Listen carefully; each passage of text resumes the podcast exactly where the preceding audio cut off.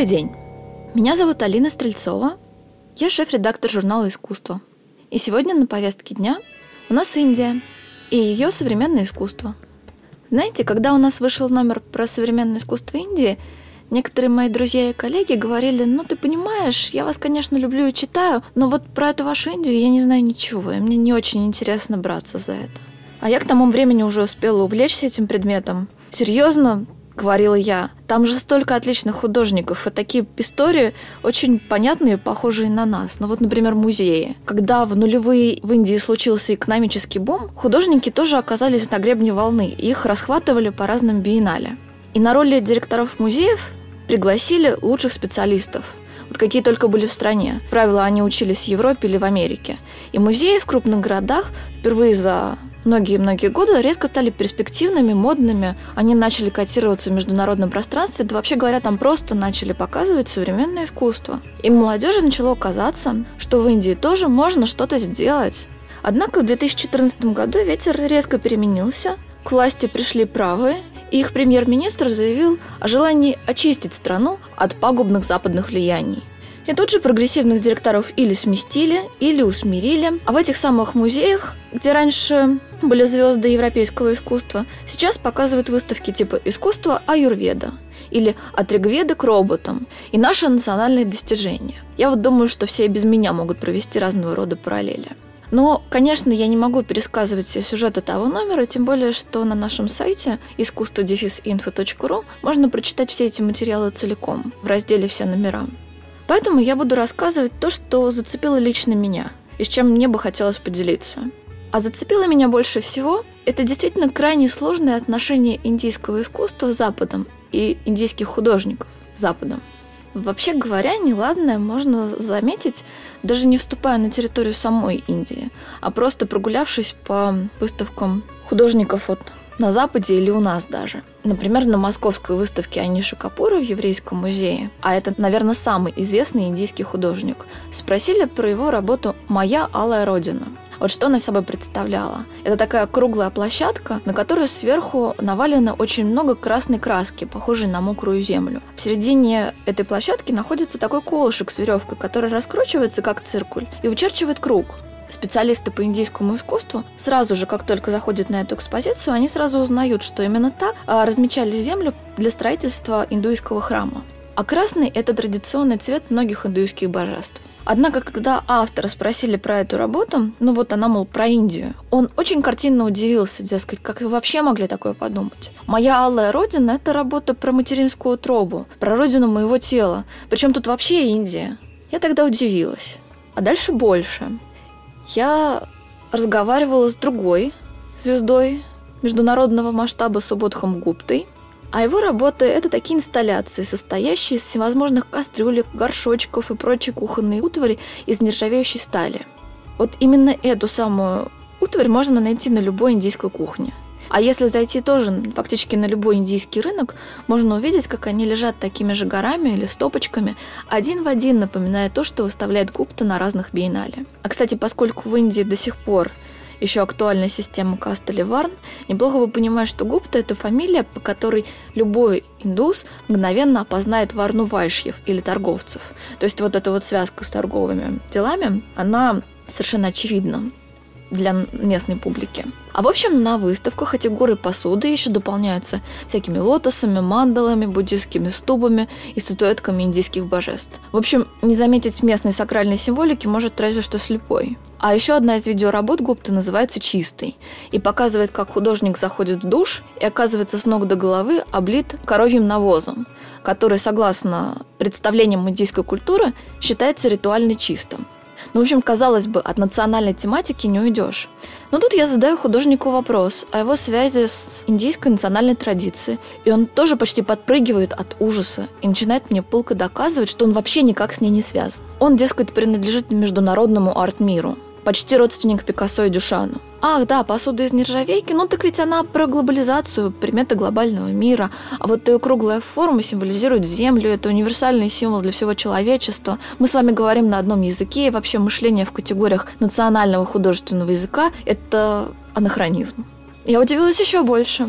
А потом оказалось, что то же самое можно услышать в разговорах буквально с каждым индийским художником. Я, конечно, должна признаться, что общались мы а, в основном с людьми, которые являются частью общемировой системы искусства. Проще говоря, они свои в международной артусовке. Но по факту это реально лучшие индийские художники. Потому что как раз когда был тот самый экономический бум двухтысячных, и искусство из этой страны пользовалось невероятной популярностью, и у кураторов, и у исследователей была возможность и желание посмотреть как можно больше индийских авторов. И те, которые закрепились вот в этом самом международном пространстве, они действительно стоят того, чтобы их увидеть. То есть действительно лучшие. Другое дело, что ситуация тут двоякая. На всякого рода биеннале от индийских художников ждали, ну, некой экзотики. Европейское и американское искусство, в общем, уже понятно о чем, понятно какое, а западному глазу хотелось чего-то новое. А это новое на практике обеспечивалось обращением к национальной традиции, а, к национальному искусству, истории, политическому контексту. Ну, потому что а где еще брать нечто уникальное, чего нет у западных авторов? А вот свои истории религия всегда рядом, всегда наготове, всегда готовы предоставить бездну материала для аллюзий, цитат и всего тому подобного. Ну а интеллектуальная западная публика, вообще говоря, радуется, когда ей показывают работы, которые не разгадываются на раз, два, три и не берутся на храпом, а которые надо раскрывать пласт за пластом, считывать аллюзии, читать тексты, религиозные, искусствоведческие, даже потому что это просто интересно. Ну и да, это обеспечивает художественному проекту и глубину, и небанальность. Ну а теперь давайте представим, как чувствовали себя в этой ситуации индийские художники кураторы и все остальные. Они-то ведь совершенно не хотели выступать в ролях цирковых обезьянок, которых показывают на этнографических шоу для развлечения западных снобов. И местным кураторам, кстати, тоже было не очень весело. Ну и фактически их заставляли показывать на своих выставках именно такой экспортный продукт – экзотический индийский Восток. Ну, как заставляли? Просто они оказывались в такой ситуации, что от них ждут именно этого, и особо никуда не денешься. Особенно неприятной для них была выставка в лондонской галерее Саачи. Называлась она «Империя наносит ответный удар. Индийское искусство сегодня». Думаю, что даже уже по названию понятно, какое искусство там хотели видеть. Неудивительно, что индийским авторам, с одной стороны, хотелось, чтобы их брали на фестивали, интересовались ими, ну, и для этого требовалось какой-то представлять национальный контекст. Но также им хотелось заявить о собственной ценности не по меркам восточной экзотики, а по тем же самым критериям, которые применяются к художникам западного мира. Ну, по большему счету, конечно, эта проблема существует для всех развивающихся стран. Но это ситуация на Западе. А в самой Индии все еще сложнее. Я уже говорила про желание премьер-министра очистить национальное искусство от губительного западного влияния. И эта же самая партия, это даже самый премьер-министр, он по-прежнему у власти. И тенденции это сохраняются. Но даже задолго до него оказалось, что обращение к собственным традициям искусства или сакральной символике чревато гигантскими проблемами. Например, ну вот даже люди, которые никогда не были в Индии, они в курсе, что местных богинь и божеств было принято изображать обнаженными. Ну вот эти все любовные сцены и тому подобное. Это считалось признаком телесного совершенства божества.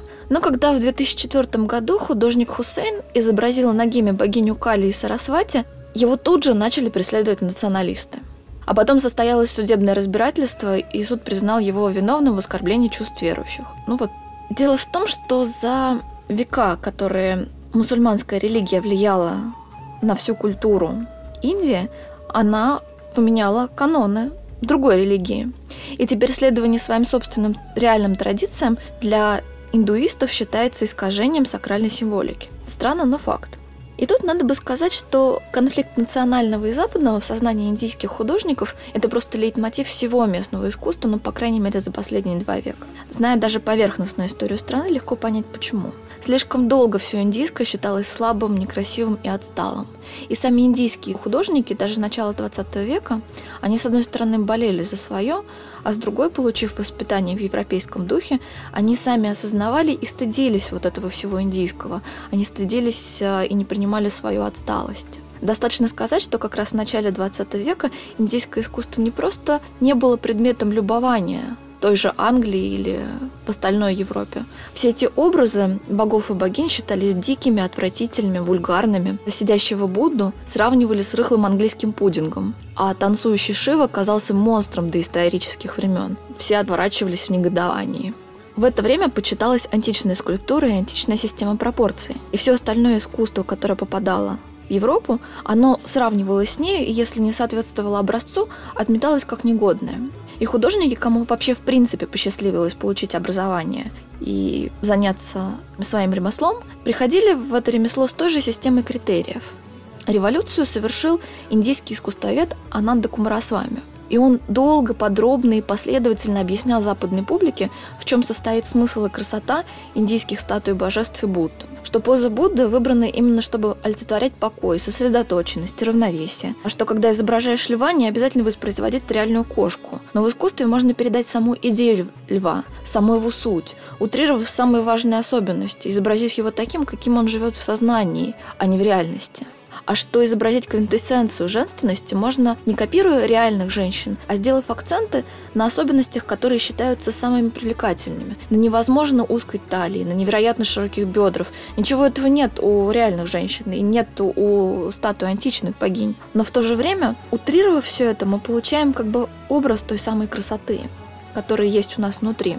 Но для нас, в общем, это уже прописные истины, поскольку мы сами давно умеем любоваться и Шивами, и Буддами, и танцующими индийскими богинями. Но в начале 20 века это был буквально гром среди ясного неба. И именно с подачи Кумрасвами Будда в позе лотоса и танцующий Шива стали буквально брендами, которые многократно воспроизводились на Западе. Однако, как мы видим, конфликт между индийским и западным все еще не разрешен и не исчерпан, пусть уже и на новом этапе.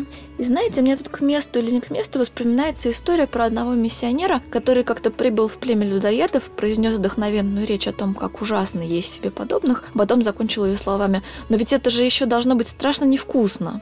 И стоящий рядом дикарь поджал губы и сказал, вы можете говорить, что ваш бог запрещает есть людей, но не пытайтесь сообщить нам, что это невкусно. Так вот, так у меня сложилось с индийским искусством. Я знаю, что для того, чтобы его понять, нужно много всякой предварительной информации, которой я, может быть, не обладаю. И что просто так оно не дается. Только не пытайтесь мне сказать, что это неинтересно. Но говоря уже в общем, все-таки важно, что посредством современного искусства понять суть и дух страны, в общем, даже проще, когда, предположим, едешь в отпуск, и современное искусство дает больше этого понимания, чем парочка путеводителей или тур по золотому треугольнику. И так проще постичь в том числе духовную составляющую, за которой многие едут. Да, нужно читать, но, да, нужны вложения времени и сил, но они потом окупаются с лихвой. Но мы, как журнал искусства, всегда готовы помочь разобраться. Поэтому читайте нас на искусство info.ru. Это наш официальный сайт. Пишите нам на подкаст собака искусство info.ru. Это наш официальный адрес для комментариев, вопросов, историй, мнений. И мы очень рады, что вы с нами. Это была Алина Стрельцова, журнал искусства. Спасибо вам.